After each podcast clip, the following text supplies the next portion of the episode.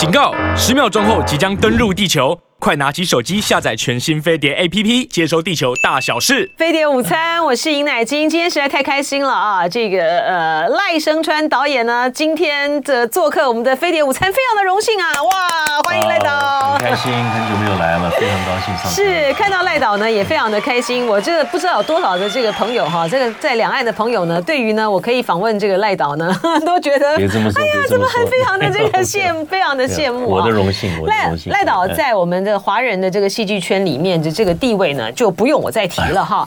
然后呢，特别呢是这一次呢，呃，表这个表坊呢，表演艺术工作坊呢，表演工作坊呢，要推出一个非常受到呃华人社会，它已经不只是台湾了啊，包括在大陆，包括在这个华人地区呢，都非常受到欢迎的宝岛一村啊。六月十号啊，是从我们高雄魏武。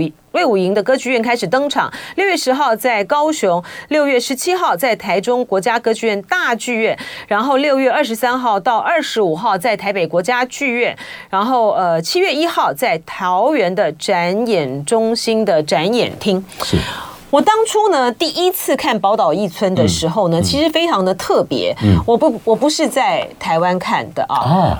你忘了，我在我在北京看的，对，对，我在北京看的。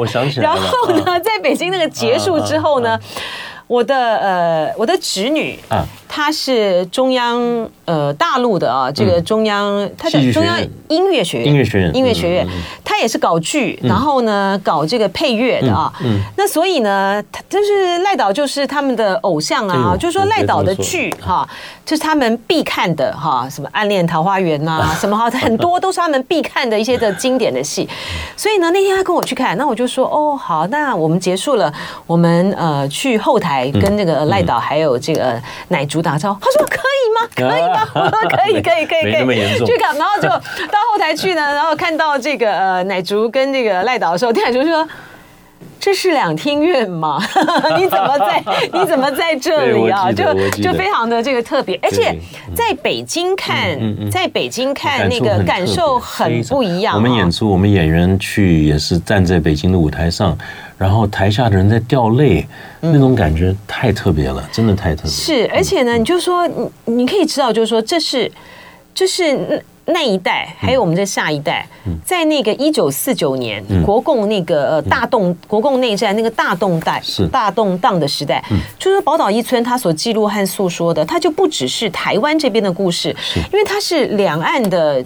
这些无数的这些家庭，嗯，他们这种不得已、无奈的离散，所以他们的共鸣很大。共鸣很大，但毕竟还是个台湾的故事。是，但是还是我们独特的台湾的一个非常特别的故事。对，但是因为就说大陆的呃这些朋友呢，他们看到的他们在他们的亲人啊，或是他们在台湾的生活的那个，就是那种映照的那种感触，对他们来讲，只有听说听说，那你真的看到了以后，他的感觉感觉是不一样。对。这个对于呃赖导来说，其实从呃那一夜啊，然后从《爱恋桃花源》，然后那一夜，然后到《宝岛一村》，其实你在处理这个呃两岸之间的聚合离散的这个题材啊，它几乎有一个脉络啊，可以去可以去寻找的。您能不能谈一下当初呃《宝岛一村嗯》的这样子的一个故事，搬上这个舞台剧，您那时候的想法？宝岛一村所以能存在，就是因为一个人，他的名字叫王伟忠啊，对，嗯，是王伟忠是眷村子弟啊，因为我不是眷村的，好，那伟忠呢，他这个呃坚持说我们一定要做一个舞台剧，嗯，然后我坚持说眷村的故事我很熟，我太多眷村的朋友，我太尊重眷村，但是那么多的故事，我觉得你做电视好了啊，那么他说不行不行，我我一定要一定要做做个舞台剧，我就说。这个，因为他就一直讲故事给我听，然后这些故事很多我也听。我们因为他说眷村故事大同小异啊，那么他讲了大概二十五家公故，二十五家的一百多个故事，太厉害了！伟忠哥这太厉害了，真的，而且是只要抓到我。啊，这他就说，哎，出来喝咖啡啊啊啊！啪啪啪，又是二十五家故事的，呃，一百多个故事。然后我就说，伟忠啊，二十五家的一百多个故事，我没有办法编成一个舞台剧。嗯嗯，那是连续剧，那个叫连续剧，你做吧。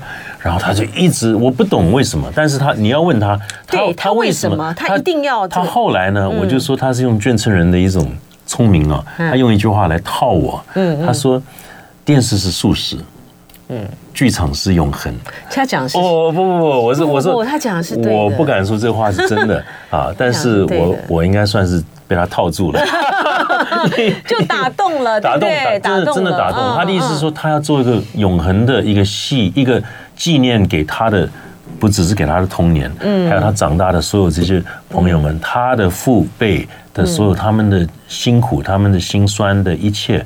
能够保留在这样一个戏里面，是，而且它有一种就是给上一代、这一代和下一代的一个一个印记，就是在。嗯我觉得很，我觉得这很奇怪啊！这也是这个呃舞台剧，我觉得这伟忠哥讲的真的非常好，就是说，就是舞台剧它有一种力量啊，它有的那种力量，就它不会随着这个呃，像比如说连续剧，确实，它的那个流失，你要来看，你要到国家剧院，难道你说啊不流行了，对对不对？因为你要看，你要先买个票，你要你要留着那个票，然后你要到现场。你要在一个指定的时间，不是像你在家里哦，你这样随便看电视，然后哦看个哦看个戏哦，可看可不看，可关掉可明天再看，可不看。所以剧场确实是比较特别的一点的。嗯，然后而且这个剧场它呃，而且剧场的上面的这个观众，嗯，他面对的台下的这个剧场上的演员，那面对台下的观众。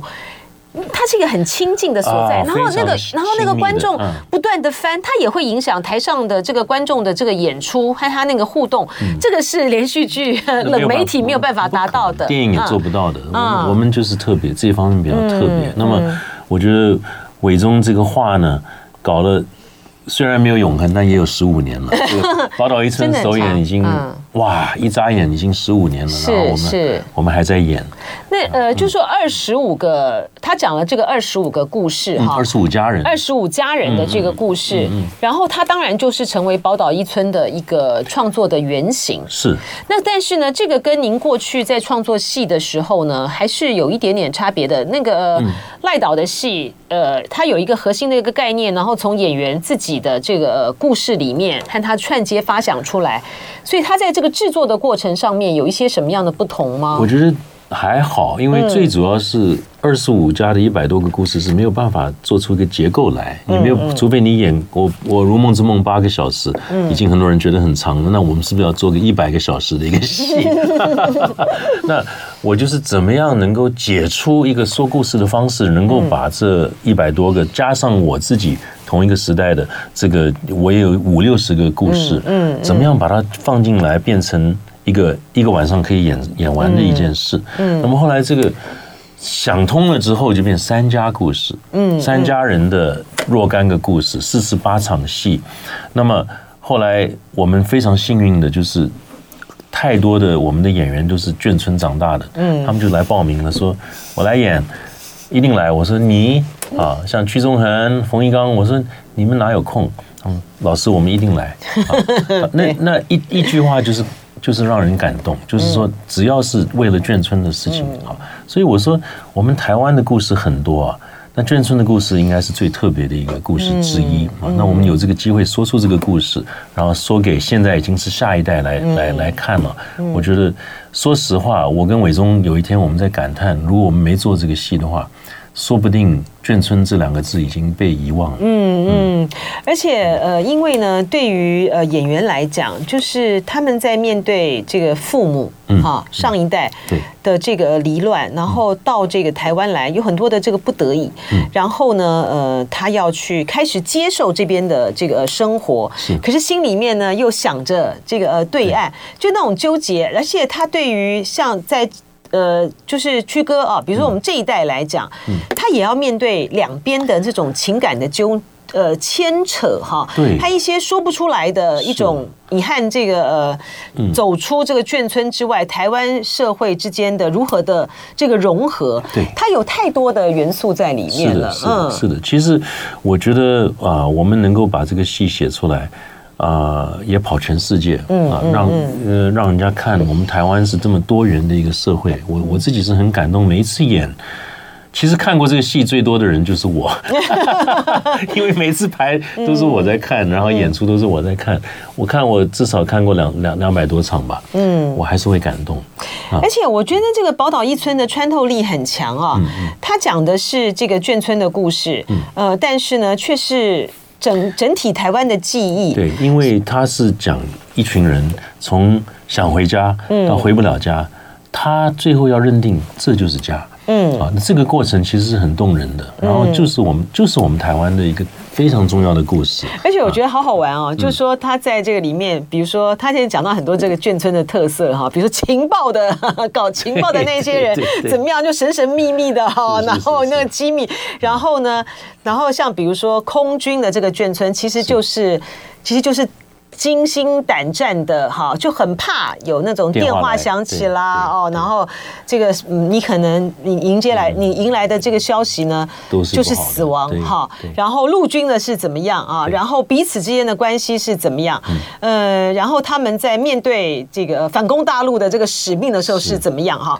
呃，我说这个。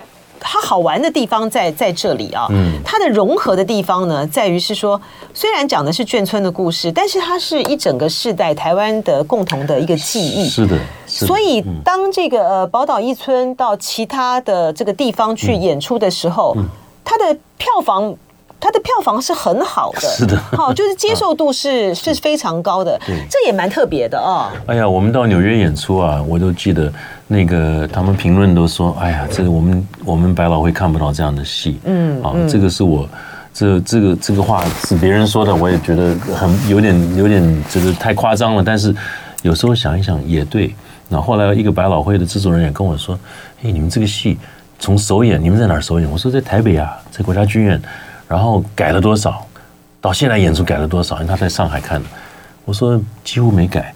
他说那不可能的，我们我们在百老汇都是要在一个很小的一个地方先演出，然后慢慢慢慢才到那个大剧场，对对，才能够试验了 N 次才能够弄。你们怎么是？我说这我们的生态就是这样子，所以我们就而且这个戏编出来它就是这么顺啊，所以就觉得就是这样子。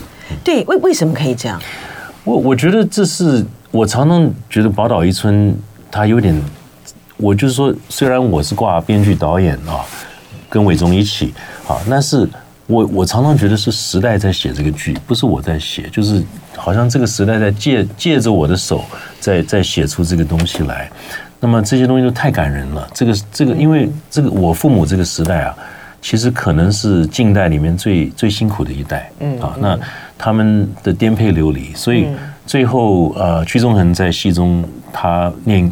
他一封信给他儿子啊，当然他已经不在了。然后他儿子发现这封信是剧中可能非常非常感人的一段，很多人都会记下来那信的内容啊。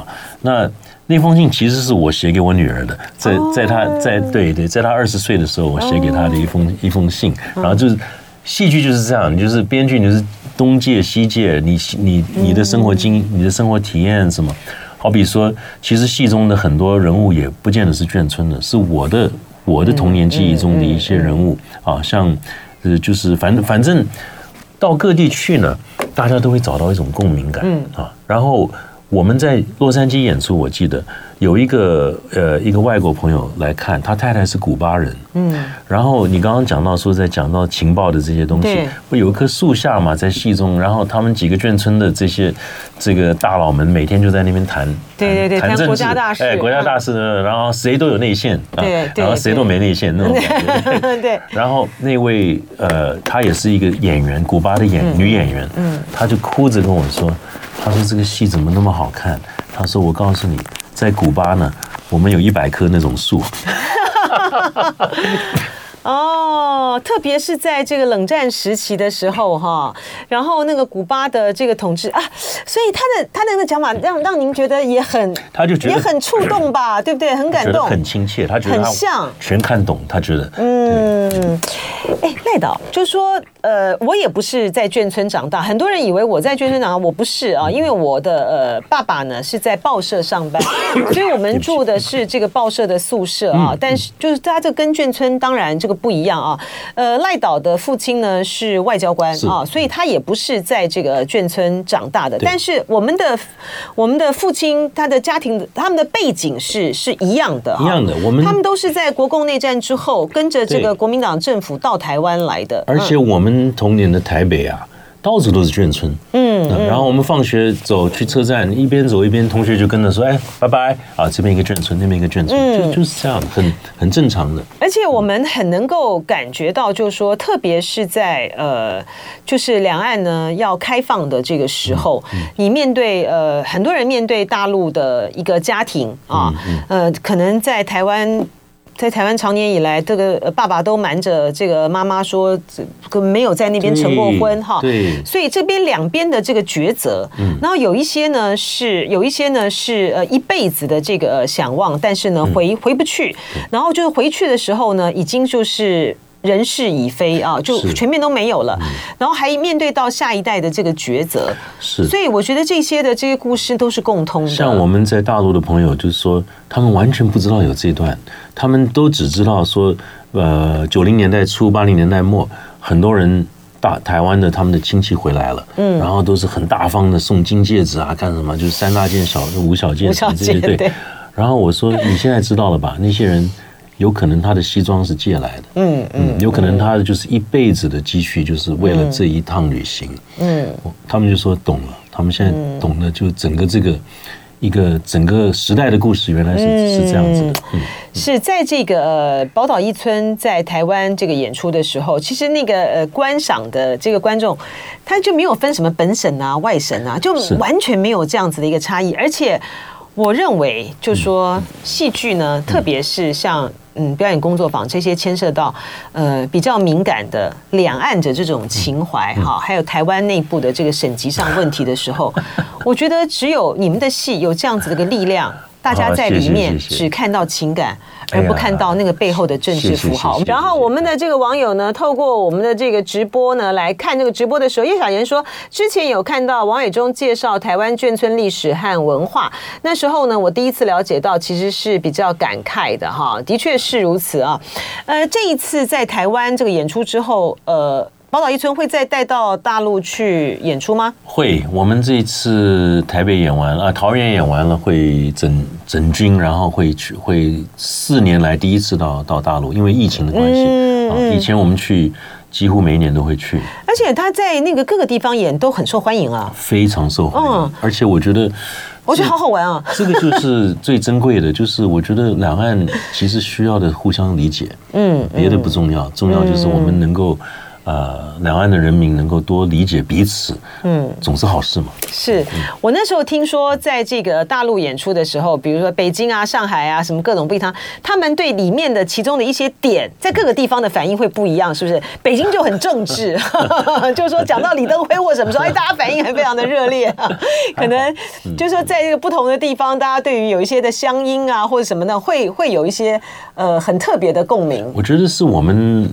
我们台湾发展出的这个戏剧表现方式啊，他们也要稍微适应一下。对，我记得第一场我们在广州演出啊，我真的一点我我一点期望都没有，我不知道观众会怎么样。就是第一，他们对于眷村的故事有兴趣吗？我我我都不知道。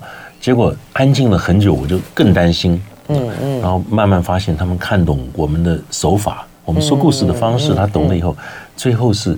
全你没办法相信，全场起立鼓掌五分钟。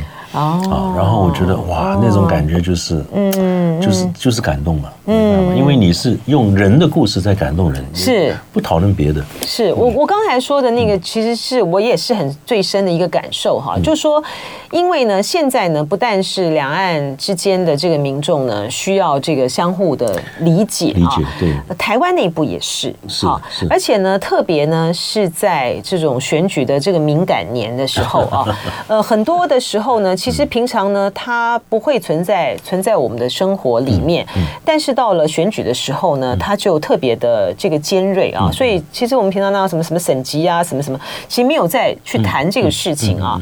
可是呢，到了选举的时候，它就比较这个尖锐。所以我觉得宝岛一村，可是，在戏里面，它却被融化了。是，然后它它能够。真的是一个保持一个记忆，因为我发现现在尤其年轻一代，我们演十五年了，我们怎怎么样也没想到，我们演的时候也，我们做的演出永远都是为了当下，没有人会想到说，像《暗恋桃花源》可以演三十多年，我们都没有想到。那么《如梦》也演二十多年了，那《宝岛》已经十五年了，嗯，啊，那我们就觉得。其实真的是下一代很多人是搞不清楚，嗯，这这段历史对我们对我们这么近的一个历史啊，已经很遥远了。嗯，而且呃，它就这个时代的时代性来讲的话，很多人也因为这个宝岛一村哈。呃，然后呢，去开始了解过去的这个文化，是。好，两岸现在这个呃现存的这个状况，嗯，呃，还可以再去了解什么，还可以再去多做些什么。当然，还有眷村本身的特色，嗯、眷村人在我们社会里面，他所扮演的各式各样非常重要的一些角色。嗯，我觉得台湾社会真的是伟大了不起的。嗯，然后就是因为就是因为这么多人，有这么、嗯、这么多眷村的这些。力量在里面是很特别的。嗯，这个赖导在呃聚合这些故事，然后挑选出三个呃具有代表性的这个家庭的时候，你主要考量的点是什么？嗯，因为眷村的故事实在是太多了。嗯，主要还是代表性吧。就是其实你看，呃，宝岛一村台上三家人，他们的组合是完全不一样的。嗯，然后他们的故事是完全不一样的。然后我我基本上就是在挑选最有代表性的，然后。更重要还是说一个故事，嗯啊，一个整这到底我们整个故事在说什么？就是这这一群人，他们怎么来，然后他们来的时候是如何的失落啊？如何在第一个年夜饭说没关系，这是我们马上就回去了啊？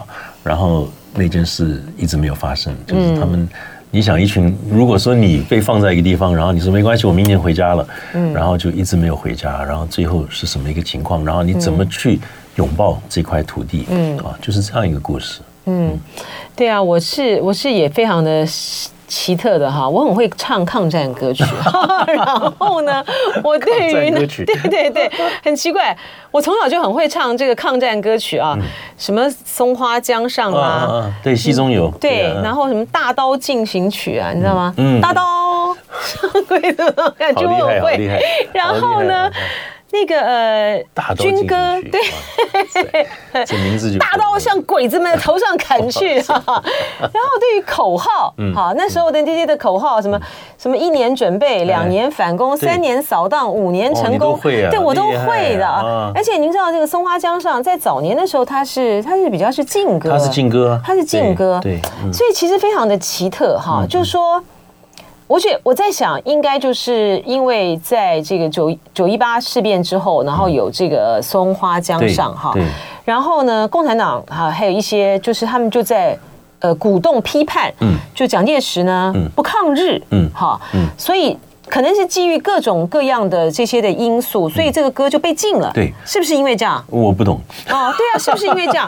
但是呢，这个我们从小呢就有听这个呃，的爸爸什么这个父父父子他们会唱。好像这个歌歌词被改过。哦，对，我的家就什么在在什么什么的那一边，山的那一边，山的那一边，对，因为他们也不希望呃这群这个呃跟着国民党来的这些的军人呢想家，对哈，对，那所以呢这个歌就被禁了。可是他们还是会唱，因为这个歌真的很好听。其实，所以他们就小小声声的唱。我们在首演的被压抑的唱。二零零八年首演的时候，就有一位老太太到我们戏中到了这首歌的时候，她在观众席哦。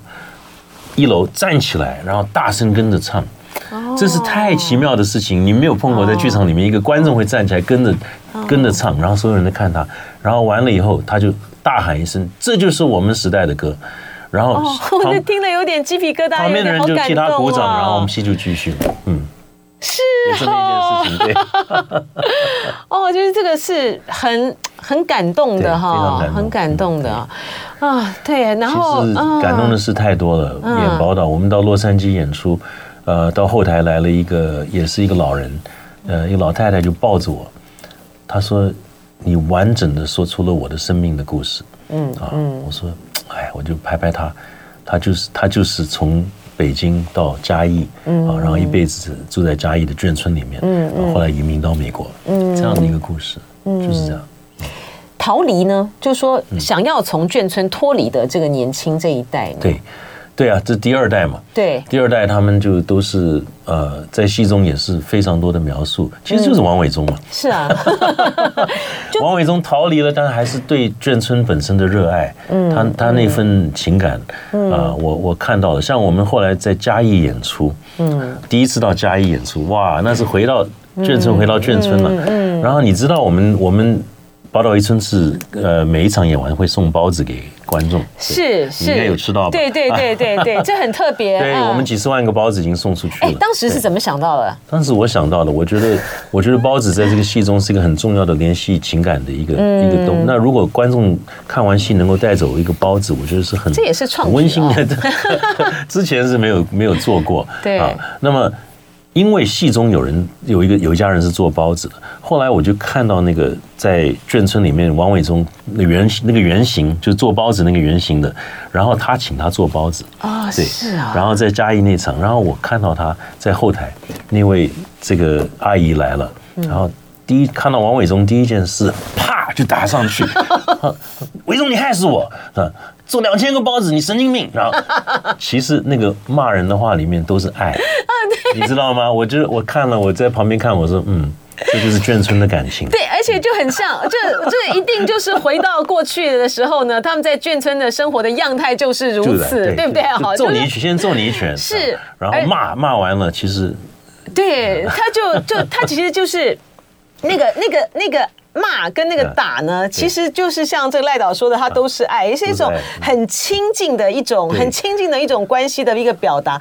眷村的孩子呢，也是很特别；眷村的妈妈呢，也是很特别。是，就是所有的孩子呢，都像是自己的孩子，打呀骂呀什么的，就一起管教了，你知道吗？然后你做了，你难得家里面呢开出了呃一今天吃的比较好的时候，大家都来吃。你说 这个社会上谁能够去打王伟忠，对不对？哎，就是这个阿姨，她。就是等于 就是你说的，等于是从小他们都从小应该就这样，他就是这样子，然后每一个孩子都是他们的孩子，是。都是一样的，对啊，而且也很很很好玩哈，就是说，呃，在眷村长大的这个长长大的这这些小朋友哈，到年轻人，那眷村呢给了他们那么大的这个情感上面的依恋，但是呢，眷村呢也是他们想要逃离的这个地方，因为他们觉得在那个地方，我可能就。没有，我没有发展，对，就没有发展，没有这个出路了啊。然后呢，对于在眷村的这个第一代来讲，他们当初的这个不得已哈，然后要把这里作为家，然后也还要在面对到未来这个两岸开放之后呢，到底选择哪边为家？然后几代几代的这个情感的这个牵扯，而且跟你跟你这个周围的呃这些呃这些这些人，当你当你对于。你可能其实，在过去，在过去，呃，因为战乱嘛，谁能够顾得了这么多？啊、所以在戏中，那你抛掉了你所有原本的，嗯，原本的辉煌，对，对不对？所以你看这个剧剧剧里每一个人，谁在谁在大陆没有个横横财万贯的？所以后来在剧中，周宁回到上海，嗯，然后他姐姐说：“哎呀，房子都要回来了。”其实那个意味着一个洋房，就可能他们家以前是非常有钱的，你回来住啊。他就一句话非常轻描淡写的摇摇头说：“台湾住惯了啊，就不回来了啊。”我觉得这句话也是很多人不见得有什么感觉，但是在戏中他其实是很有意意意义是很深的。就这群人就已经他。他当然，他的老家在上海，嗯，但是他的家在台湾，嗯。赖导，就您个人的这个成长经验来讲，嗯嗯、你也曾经有想要逃离过吗？那个逃离的那个概念呢，就不是，都当然就跟眷村不一样，而是要，嗯、而是要逃离你的原生家庭，或者是说逃离，又觉得逃离台湾，而且或者是说。从台湾出走去看一个更大的世界，觉得在这个台湾受到了某种窒息。嗯，我可能不一样，因为我是我是美国生的，美国长大，嗯、然后我初中的时候到台湾的，嗯。啊，所以对我来讲都很新鲜。啊。虽然虽然很辛苦，因为我我那段时间不管是在学校啊或什么都都很辛苦，嗯。呃，当然会想每每一个人都会想想离开，但是我觉得交的朋友还有跟台湾的感情，在那个时候建立的，那是非常非常结实的。嗯嗯，那你不会呃？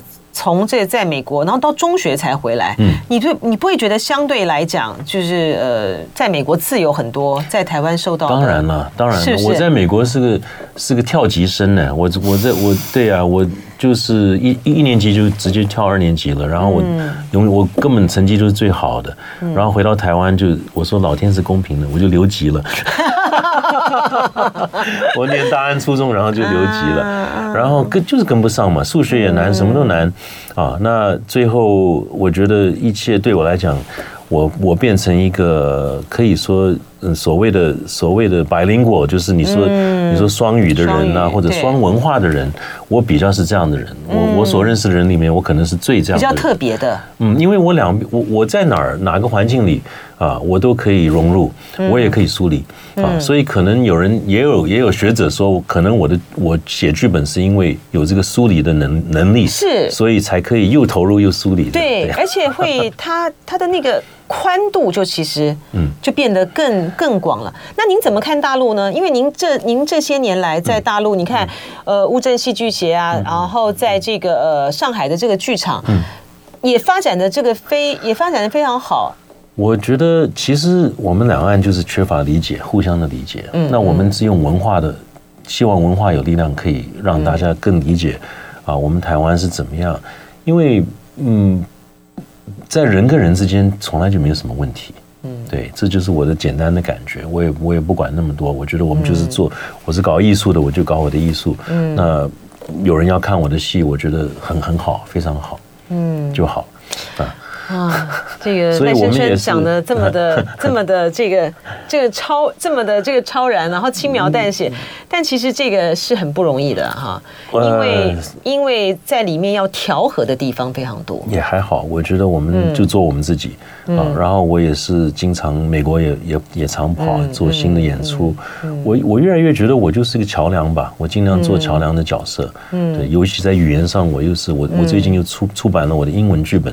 出了三大册，对对对对对，在密西根大学出版社，然后我自己翻译的啊，对，然后哇，很很很厚的很厚的三本书，十二个剧本，哇，了不起。然后慢慢慢慢就看这个桥梁怎么搭，就是嗯，两岸之间也好，东西之间也好，我觉得可能这是我。